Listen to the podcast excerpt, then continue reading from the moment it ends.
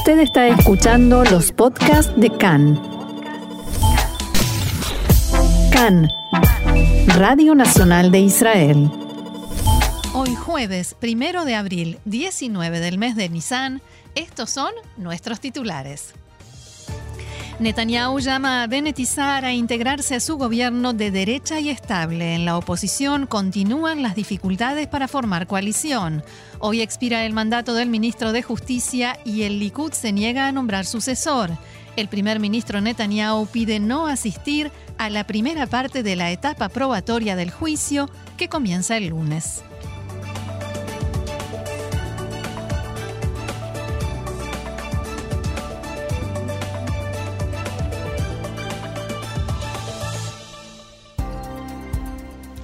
Vamos entonces al desarrollo de la información que comienza hoy con política. Así es, porque después de varios días de silencio mediático, el primer ministro Netanyahu pronunció anoche un discurso en el que llamó a Guidon Sar y a Naftali Bennett a volver a casa, al bloque de derecha, a un gobierno a su cargo.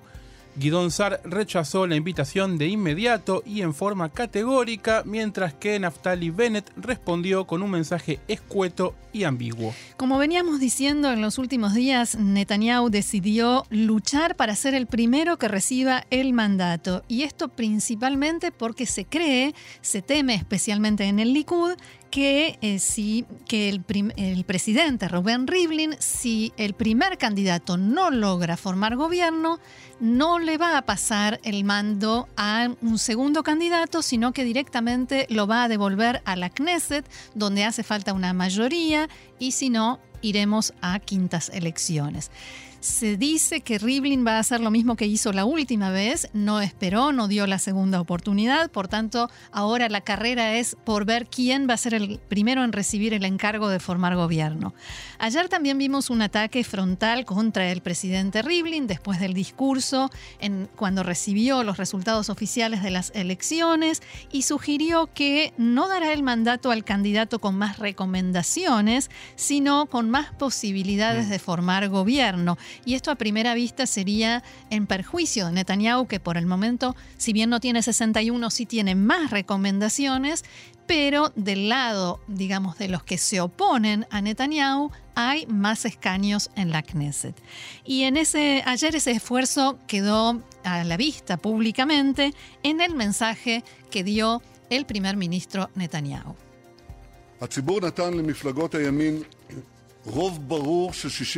El pueblo le dio a los partidos de derecha una clara mayoría de 65 escaños. Eso permite formar un gobierno de derecha que permanecerá por años y llevará a Israel a más logros extraordinarios. Cualquier otro gobierno que se forme será un gobierno de izquierda, inestable, que se establecerá contrariando en forma clara y profunda la ideología de la enorme mayoría que votó al Likud y a los demás partidos de derecha. Me dirijo a ustedes, Naftali Bennett y Guidon Saar, y les digo, dejemos atrás los asuntos personales, formemos un gobierno de derecha estable que dure por años.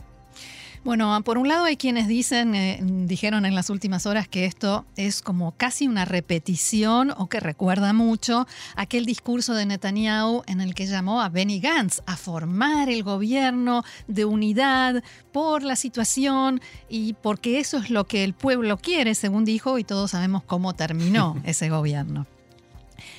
Respecto a las respuestas, Guidon San respondió, como dijimos, con una negativa clara y contundente. En un comunicado decía, eh, no me uniré ni apoyaré un gobierno de Benjamin Netanyahu. Si Netanyahu permitiera la formación de un gobierno a cargo de alguno de los otros líderes del Likud, el conflicto se resolvería muy rápidamente. También dijo que justo en el mismo día en que lanzó una campaña de ataque contra el presidente Rivlin y contra eh, Guidon acusándolos de una conspiración, justamente, que no es nuevo, pero que la volvió a repetir ayer, justamente en ese mismo día le dice, volvé a casa, te quiero conmigo.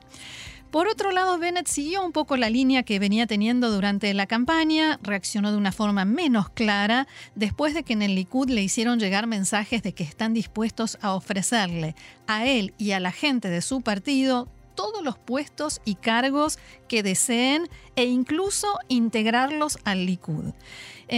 la respuesta de Bennett fue en un comunicado en nombre del partido, no personal, en el que decía, Bennett se preocupa por los ciudadanos y no por puestos o cargos y continuará haciendo esfuerzos para que se, se forme un gobierno bueno y estable.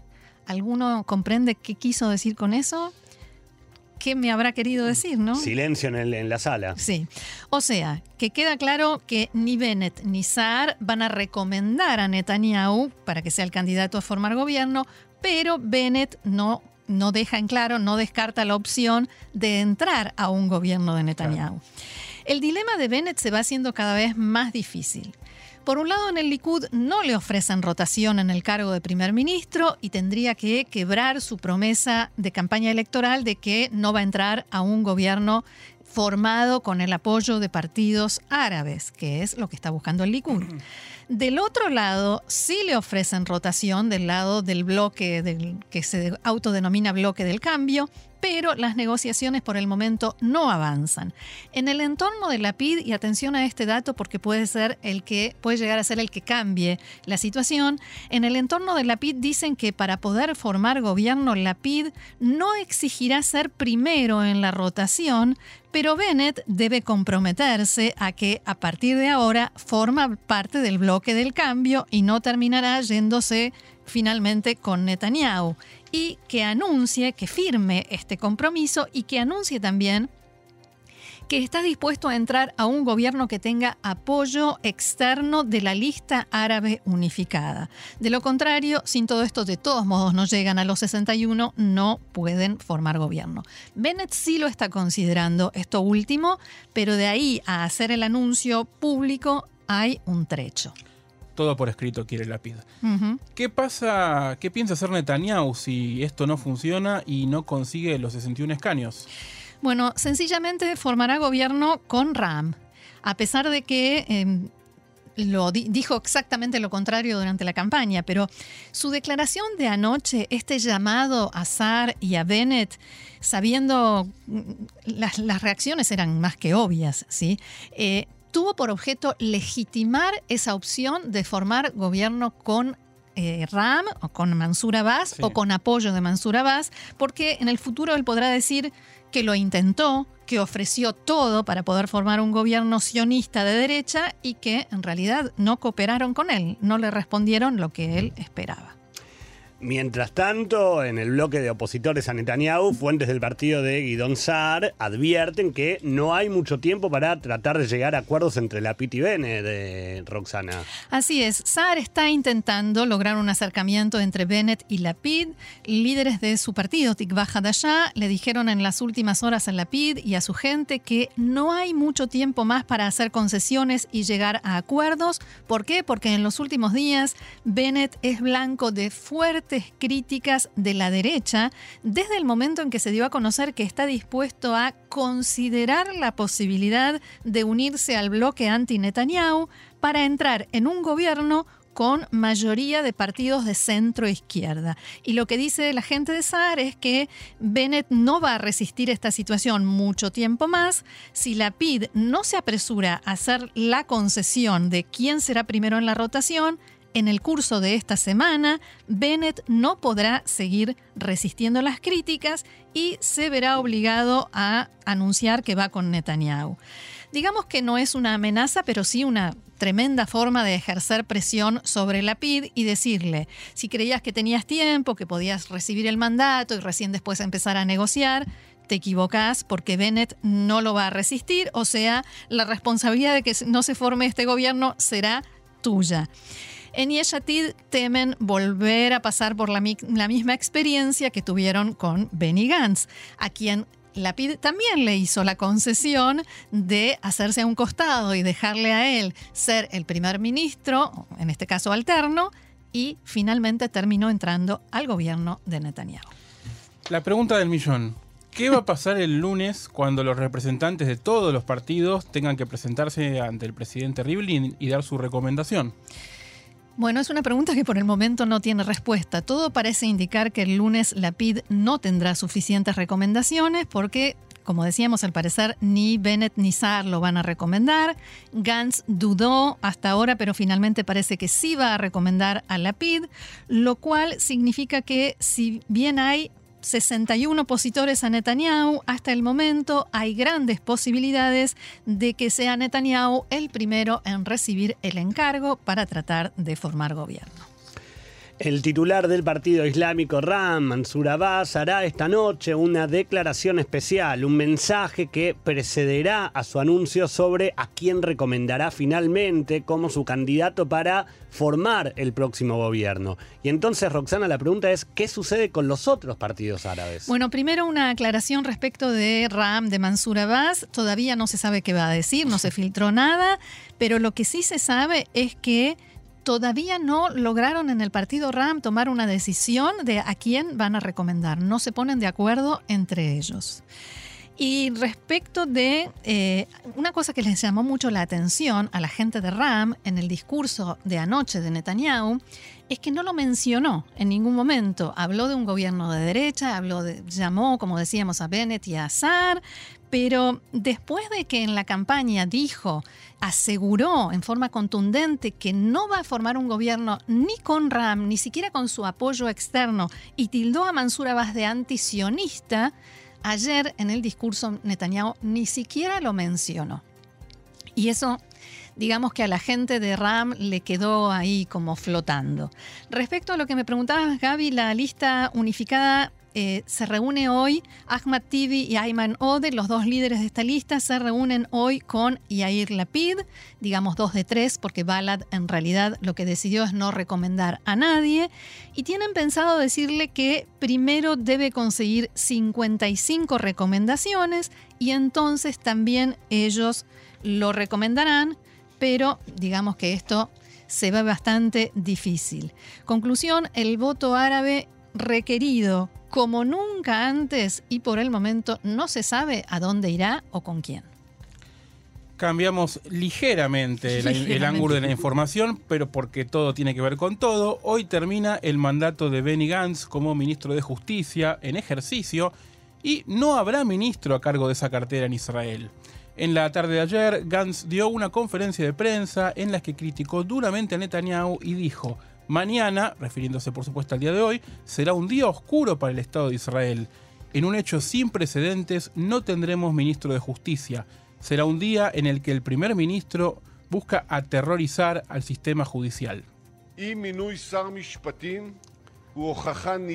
La no designación de un ministro de justicia es una prueba concluyente de que Netanyahu se encuentra en un conflicto de intereses entre lo personal y el país.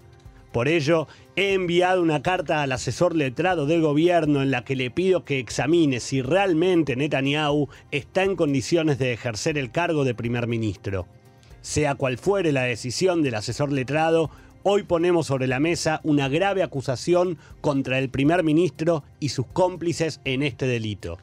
Gantz también se refirió al ataque de funcionarios de alto rango del Likud contra el presidente Rubén Rivlin y señaló, abro comillas, Netanyahu envía a sus hombres a atacar al presidente después de apuntar a los sistemas, ahora busca atacar al corazón de la democracia israelí. El Movimiento por la Calidad de Gobierno anunció que presentará un recurso ante la Corte Suprema si el gobierno no nombra inmediatamente un ministro de Justicia.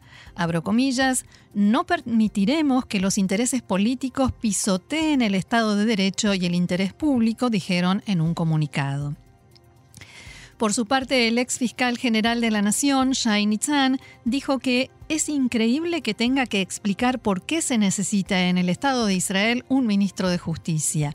En diálogo con Khan, Nitzan dijo que la gente en Israel no comprende la gravedad de la situación que se está por generar. Abro comillas nuevamente, poco a poco van cayendo, un ministro tras otro, y nosotros nos quedamos solo con empleados públicos.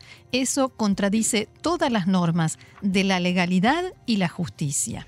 Continuamos con la información. Como veníamos informando, el lunes próximo, 5 de abril, se inicia la etapa probatoria en el juicio contra el primer ministro Benjamin Netanyahu. Sus abogados defensores anunciaron anoche que pedirán que Netanyahu no deba estar presente en las primeras sesiones, que comenzarán con la declaración de Ilan Yeshua, el, eh, perdón, el ex director del sitio web de Noticias Walla y testigo de cargo en la causa 4000.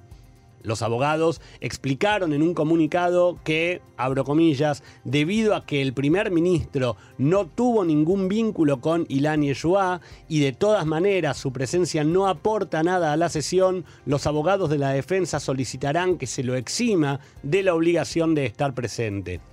Es un pedido habitual en causas de envergadura similar, Roxana.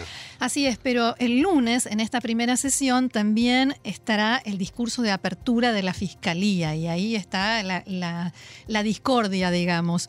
Se estima que el pedido tiene que ver con que el lunes es la ronda de consultas del presidente Rivlin para ver a quién se recomienda para formar gobierno, ni más ni menos. esta semana también serán los primeros días de funcionamiento de la nueva, la nueva Knesset y son días clave en la formación, en las negociaciones para la formación de la próxima coalición. Claro que los abogados de Netanyahu nunca van a usar esto como argumento porque Netanyahu declaró muchas veces que él puede gobernar el país al mismo tiempo que enfrenta el juicio. La Fiscalía le comunicó esta mañana al tribunal que no está de acuerdo con el pedido de Netanyahu ni con el argumento de que no tiene nada que aportar, que no tiene sentido que esté presente. La Fiscalía considera que el acusado debe estar presente durante el discurso de apertura, que es el inicio de toda la demanda, tanto desde el punto de vista de la oportunidad eh, del acusado de escuchar las acusaciones en forma directa y sin intermediarios, como así también para que no haya lugar a dudas de que el proceso ha comenzado y de que la justicia está en marcha. Después de esto, Netanyahu aclaró que no pidió ausentarse del discurso de apertura de la Fiscalía, sino del testimonio de Ilan Yeshua. Bien, y la información ahora menos festiva nos lleva al coronavirus. Así es, eh, vamos con los datos más recientes. El Ministerio de Salud informa en su sitio oficial de Internet que hasta su última actualización, ayer se registró un total de 489 nuevos casos de infectados con coronavirus. Según los datos proporcionados sobre las pruebas realizadas, un 1,3% arrojaron resultados positivos. Actualmente Israel tiene más de 7.200 pacientes con el virus activo, de los cuales 385 se encuentran en estado grave y 187 requieren de la asistencia de un respirador. Desde el inicio de la pandemia, más de 833.000 personas contrajeron coronavirus, de las cuales 6.214 fallecieron a causa de la enfermedad. Respecto de la campaña de vacunación, ayer la cifra de vacunados con la primera dosis superó los 5.200.000 personas, mientras que cerca de 400, perdón, 4.800.000 personas ya tienen la segunda dosis aplicada y el proceso de vacunación completo. Tal como informamos en nuestro programa de ayer, el Ministerio de Salud comunicó que está evaluando comenzar a vacunar a los niños de 12 años, ampliando mm, de esta manera la campaña que hasta ahora incluye solamente a los adolescentes desde los 16 años. Si bien se había anunciado que esperan avanzar con esta medida hacia el próximo verano, un nuevo anuncio de Pfizer parece provocar un vuelco que permitiría adelantar los procesos. A ver, Gaby, ayúdanos a poner las cosas en orden. ¿Cuál fue concretamente el anuncio de Pfizer? Bueno, como ustedes saben, desde el inicio de no solamente de la vacunación en Israel, sino de que eh, varios países empezaron a, vacunar eh, con Pfizer, tanto Pfizer como su socio BioNTech eh, eh, vienen haciendo estudios, realizando estudios con diferentes edades, sobre todo en el último tiempo con menores de edad y desde hace varias semanas vienen sosteniendo que sus resultados parciales arrojan un nivel positivo de esperanza, de esperanza en el poder ir ampliando paulatinamente las edades habilitadas para vacunación. Bueno, en el día de ayer eh, lo que anunciaron tanto Pfizer como BioNTech fue que los resultados finales de esos estudios indican que la vacuna es 100% efectiva en la prevención del coronavirus para niños de desde 12 años en adelante, o sea, el grupo justamente etario que se espera que Israel comience a vacunar. Por esta razón, anunciaron también que pedirán de inmediato que la FDA, tal la sigla en inglés de la Administración de Drogas y Alimentos de Estados Unidos, autorice el uso de esta vacuna en este grupo de niños, en, los niños a partir de los 12 años. Si esto ocurre dentro de los tiempos que estiman en Pfizer, dicha autorización debería ocurrir durante el mes de abril. ¿Pero no es un tiempo demasiado corto? La respuesta es sí, querido Diego, pero Pfizer está apostando sus fichas a que la FDA aplique el mismo criterio de emergencia que se había utilizado allá lejos, ¿se acuerdan? En noviembre y diciembre, cuando eh, se autorizó la misma vacuna de una manera súper veloz para que eh, todos los países pudieran empezar a vacunar a eh, los adultos. En su plan original, en base a esto, Israel había planteado habilitar la vacunación a partir de los 12 años una vez que la FDA se hubiera expedido. Y la fecha estimada de entre comillas, durante el verano, estaba relacionada a que los tiempos pudieran demorar eh, la autorización basándonos en los tiempos que realmente deberían ser. En base al anuncio de Pfizer, ya en la mañana de hoy, Nachman Ash, el coordinador de lucha contra el coronavirus, dio una entrevista a Khan en la que anunció que espera poder comenzar a vacunar a los niños en un mes o a lo sumo en dos, o sea, adelantándonos a la llegada del verano.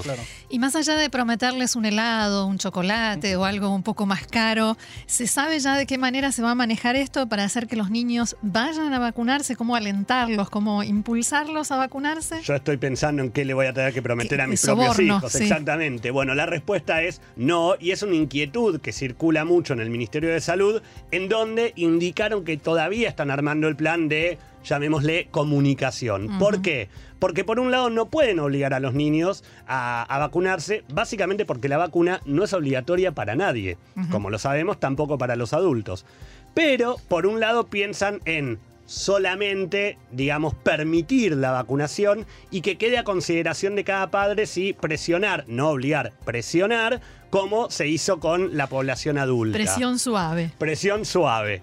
Eh, el tema es que aun cuando la tasa de contagios está bajando día tras día, y esto sin la población infantil vacunada, y eso podría hacer que la gente mm, sienta que no es necesario vacunar a los más pequeños, la realidad es que todavía hay muchas restricciones para los niños, hoy en la actualidad, luego de la salida del tercer cierre, y se espera que estas sigan vigentes por varios meses.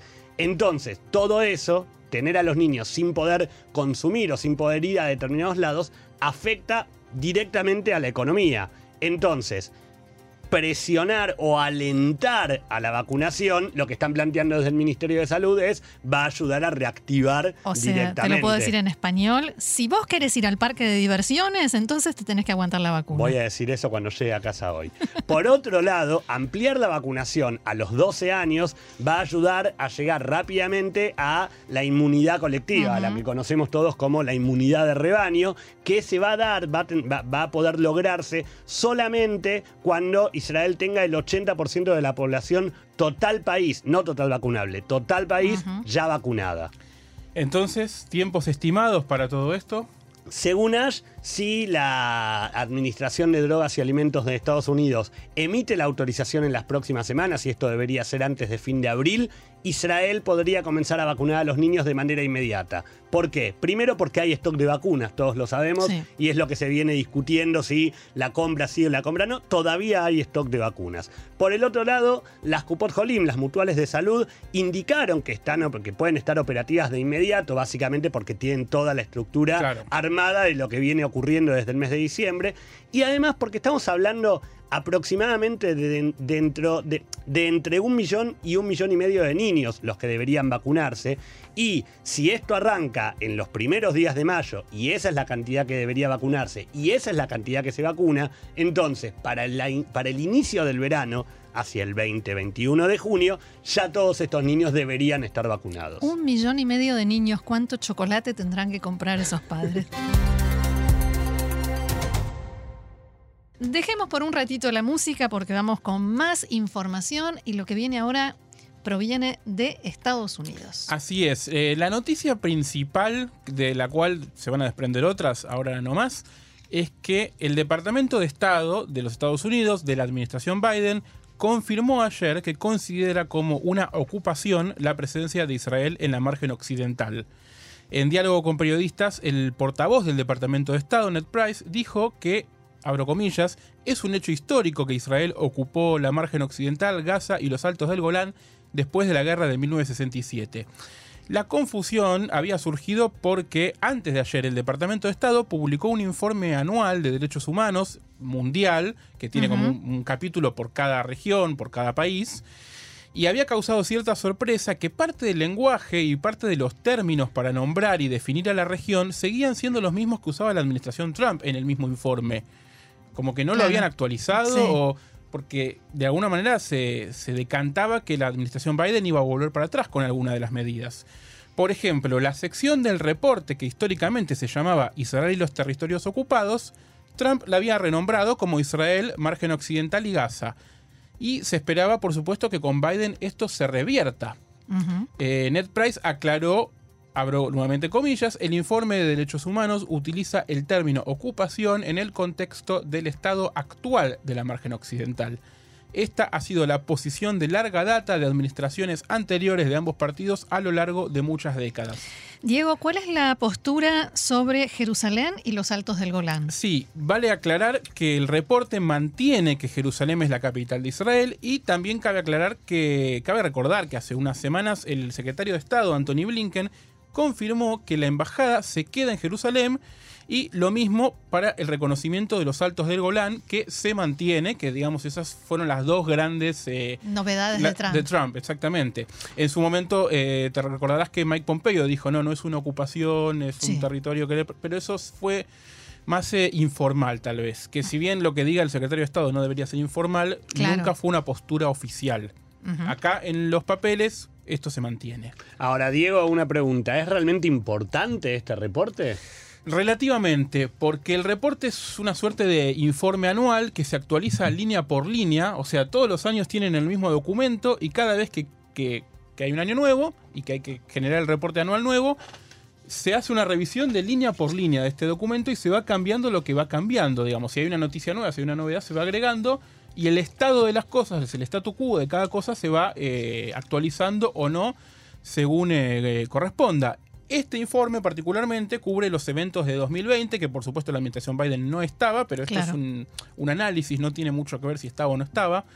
Y el, reporte en sí detalla explícitamente en el, en el lenguaje que utiliza que no tiene la intención de transmitir una posición final sobre ningún tema de Estado que se deba negociar entre las partes del conflicto incluidos los límites específicos de la soberanía israelí en Jerusalén o las fronteras entre Israel y cualquier futuro Estado palestino. Es decir, que el documento de alguna manera se autodesmiente y mm. dice esto es un estado de la situación, pero no quiere decir que la postura de Estados Unidos sea esta, pero de todas maneras es una guía para algunas de las posturas o que sea, no quiere decir que elegimos esta palabra y no la otra porque queremos transmitir un mensaje y no el contrario. No, exactamente. Es como sirve como guía para ver los pasos de la administración, pero tampoco quiere define absolutamente nada.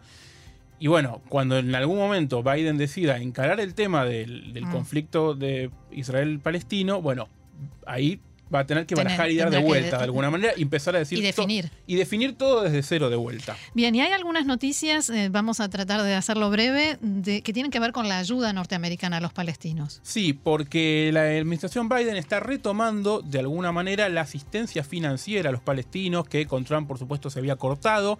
El jueves de la semana pasada, la Casa Blanca anunció 15 millones de dólares a comunidades palestinas vulnerables en Cisjordania y Gaza para ayudar a combatir la pandemia de COVID-19 y un día después, sin anuncio oficial, la administración Biden notificó al Congreso que le dará 75 millones de dólares para apoyo económico que se utilizarán en parte para recuperar la confianza y buena voluntad de los recortes de la era Trump.